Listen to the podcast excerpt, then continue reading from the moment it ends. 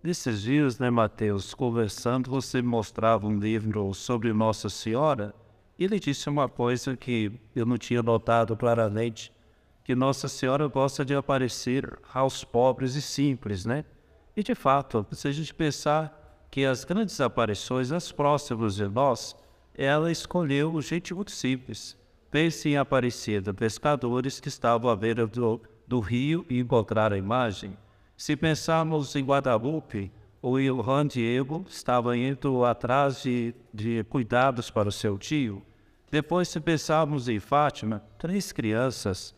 Então, se a gente pensar nas grandes aparições de Maria, ela escolheu exatamente assim, pessoas simples demais. E tinha tudo para dar errado. E se pensarmos assim, poxa, de fato aqui tem uma graça de Deus. Porque pessoas simples, crianças, um índio, pescadores, tudo tinha para estar errado. Mas de repente vejam grandes devoções, estou citando três. Mas quantas grandes devoções a Nossa Senhora, que ela apareceu de forma extraordinária pela vontade de Deus às pessoas simples. E a palavra de Deus nos faz refletir sobre isto. Como que Deus escolhe o que diante dos homens é simples até estúpido para fazer grandes coisas? Porque somente os simples podem levar coisas grandes para a frente. Há poucos dias celebrávamos o Natal. Pense naqueles pastores descansando na noite no relento. De repente os anjos cantam para ele glória a Deus nas alturas. E aqueles, aqueles pastores vão atrás de qual sinal? Um menino envolvido em faixas. E eles vão lá ver o menino Jesus. Veja então como que Deus gosta dos simples pessoas difíceis que têm uma tendência de transformar tudo em relações matemáticas ou coisas químicas, ou tem hora que as pessoas são complicadas demais. Então, ao invés de olhar com simplicidade, vendo as coisas óbvias, acreditando nelas, as pessoas querem complicar. E às vezes fazem isso com Deus. Deus nos cerca de tantos carinhos, coisas pequenas, simples, e a pessoa quer grandes milagres. Às vezes Deus está cuidando de nós a cada dia, nos dá presentes, nos envia pessoas e a gente está esperando que um dia a gente entre na igreja, Deus apareça para nós e diga: Eu quero que você faça isso. Deus quer o simples, porque os simples fazem as coisas de forma simples também. Então, São Paulo vai dizer lá aos Coríntios, da segunda leitura de hoje: Deus escolheu o que o mundo considera como fraco, e a partir desta simplicidade, ele começa a fazer grandes coisas. Então vejam, diante dos homens, às vezes a gente fica pensando em grandes coisas. E Deus está escolhendo coisas muito simples. E às vezes nós ficamos pensando: quem sou eu? Quem sou eu?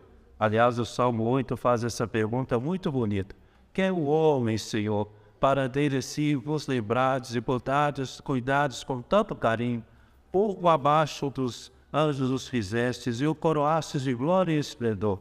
Quem é o homem, Senhor? Somos nós, e Deus nos ama e nos quer muito. Então vejam, aqui está uma coisa que já devemos considerar. Se a gente ficar sempre pensando, ah, eu não sou nada, ah, eu não dou conta de nada, paremos por isso.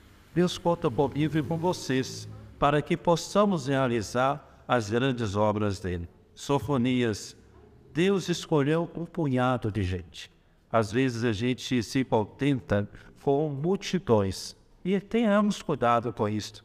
Deus não sabe contar e não se interessa com contabilidades. O Senhor quer corações amando. Às vezes as pessoas perguntam para mim, Padre, quantas, quantas pessoas tinham na missa? Eu digo, vi algumas, mas quantas tinham na missa eu não sei, porque as almas do purgatório vêm para a missa os santos anjos aproveitam a missa e tal. Vejam vocês, mas quantos tem aqui, não sei. Porque também há essa presença extraordinária das almas, dos anjos, dos santos, que louvam a Deus conosco através da Santa Missa. Deus escolheu um punhado, um pouquinho de gente. Esse pouquinho de gente que Ele quer fazer grandes coisas. Então, se nós ficarmos preocupados com as contas do IBGE, cresceu, não cresceu, tantos por cento. Olha, não interessa. Interessa é corações apaixonados. um pouquinho de gente apaixonada, com o coração voltado para Deus, fará grandes coisas. Então, assim, Deus quer pequenas coisas e grandes corações para que assim todos nós, com o coração aberto, façamos a vontade dele. E aí o Santo Evangelho, para que saibamos que somos poucos, mesmo de coração simples, mas ele nos quer santos. Por isso, só que as bem-aventuranças, elas têm que ser compreendidas como um esquema, programação para nós sermos santos. Então, quando a gente ouvir as bem-aventuranças, a gente tem que ter um certo, um certo cuidado. Porque tem pessoas que vão ouvindo assim, bem-aventurados pobres em espírito. Não, acho que isso não. Ah, bem-aventurados que estão aflitos. É, estou andando meio aflito mesmo. Então Deus vai me consolar. Não é assim. Todas as bem-aventuranças têm que ser vividas por nós. Todas elas. Eu tenho que estar pobre em espírito, aflito, manso, ter fome e sede de justiça. Aí sim que Jesus quer que nós entendamos. As bem-aventuranças é um programa que me ajuda a ser feliz. E ser feliz é o que? É ser santo. Então vejam, é isso que as bem-aventuranças propõem para nós. Você quer ser feliz? Aí Jesus vai dizer, por que e como podemos ser felizes?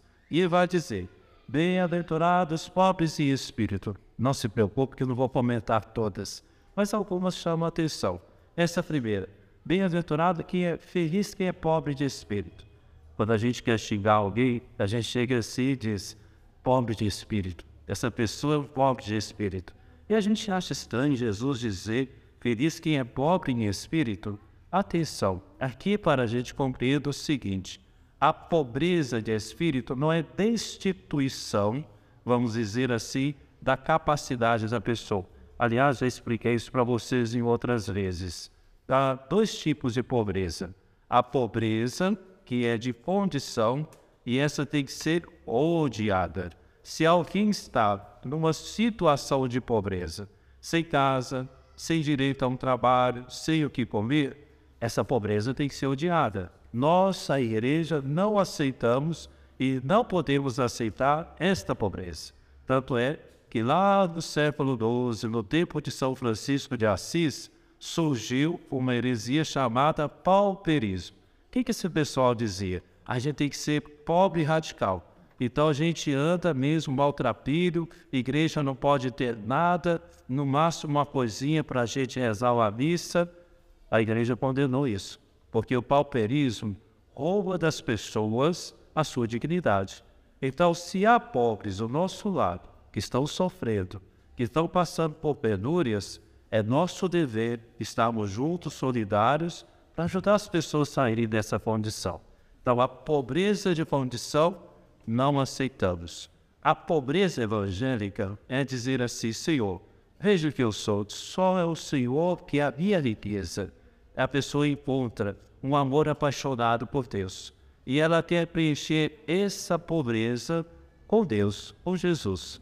Então, quando diz felizes os pobres em espírito, é quem quer Jesus de todo jeito e qual que é a promessa? Você vai ter o reino dos céus. Quem é apaixonado por Jesus e sente um vazio, um desejo de estar com Ele, Deus lá no final vai dar o reino dos céus. Bem-aventurados aflitos, porque serão consolados. Bem-aventurados mansos. Se a gente tem mansidão, se a gente não é gente que toda hora briga, que aceita confusão, que fala alto, que discute, que cria dificuldades, Olha, isso não é de Deus. Tanto é que essas pessoas vão se afastando umas das outras. Quem é manso possui a terra, possui amigos, vai encontrando lugar neste mundo. Então, quer ser feliz, seja manso. Deixa de ser complicado, deixa de brigar com os outros, deixa de complicar a vida dos outros. Seja verdadeiramente manso. Celebrávamos esse dia São Francisco de Sales aquela frase tão bonita dele: Uma gota de mel atrai muito mais moscas do que um barril de vinagre. E é verdade. Uma pessoa vinagrada, que está sempre reclamando, com cara ruim, olha, não leva ninguém para o céu. Mas um pouquinho de ternura, de mansidão, quantas pessoas atrai? Educadores, pais e mães. Você se pergunta, por que, que meu filho não me ouve? Às vezes a gente é vinagre demais. Quem aguenta? Então, ternura, um pouco de atenção, mesmo que tenha errado, isso atrai e leva as pessoas para o céu. Continua Jesus, fome, sede, justiça, misericordiosos. E quero comentar o último, os puros de coração. O que é pureza de coração? É a pessoa que enxerga o olho de Deus. Quem é puro de coração consegue ver em todos a imagem de Jesus. E essa pureza de coração faz com que uma pessoa enxergue inclusive um pecador, mas vê nele uma possibilidade de levá-lo para o céu. Quem é puro de coração, qual que é a promessa? Vai ver a Deus. Olha que bonito. Isso que é pureza de coração. Por isso, Senhor, dá-me um jeito de olhar o mundo que não seja julgado. Dá-me um jeito de enxergar as pessoas como se encontrasse em cada uma delas o rosto de Jesus. Continuarão as bem-aventuranças. Quer ser feliz? Estão aqui as bem-aventuranças. E esse é o caminho de santidade que devemos percorrer. Então, assim, a palavra de Deus nos deixa esses dois caminhos para esses próximos dias. A primeira coisa, Deus acredita no pouco, no pequeno e simples. Sejamos então descomplicados, simples, alegres, isso ajuda muito a nossa vida e dos outros. Sejamos felizes. Só quem for feliz será santo e a um dia alcançará as alegrias eternas.